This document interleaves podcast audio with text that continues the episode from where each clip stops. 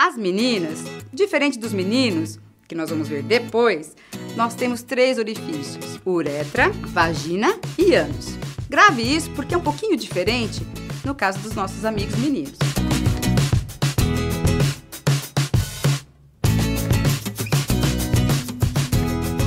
Vamos conhecer agora um pouquinho lá embaixo. Descendo do nosso quadril, nós temos um lugar chamado Monte de Vênus. O Monte de Vênus é uma barreira cheia de pelos importantes para controlar a entrada de micro-organismos, de poeira, de umidade, porque lá no meio das nossas pernas vai estar a vagina, a uretra, o ânus, por onde nós vamos ter outras funções que vamos conhecer já já. As meninas dão uma dica.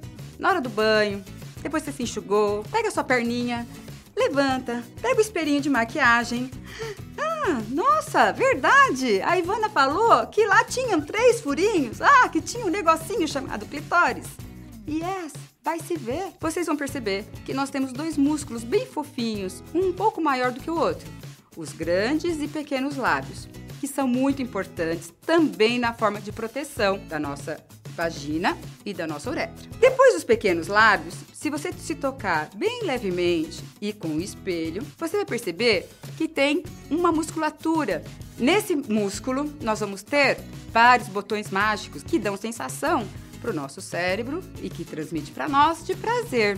Depois do clitóris, se você observar, vai ter um buraquinho pequenininho, que é por onde nós fazemos xixi, a nossa uretra se comunica diretamente com a nossa bexiga. Logo depois da uretra, você vai achar um buraquinho maior, que é a sua vagina.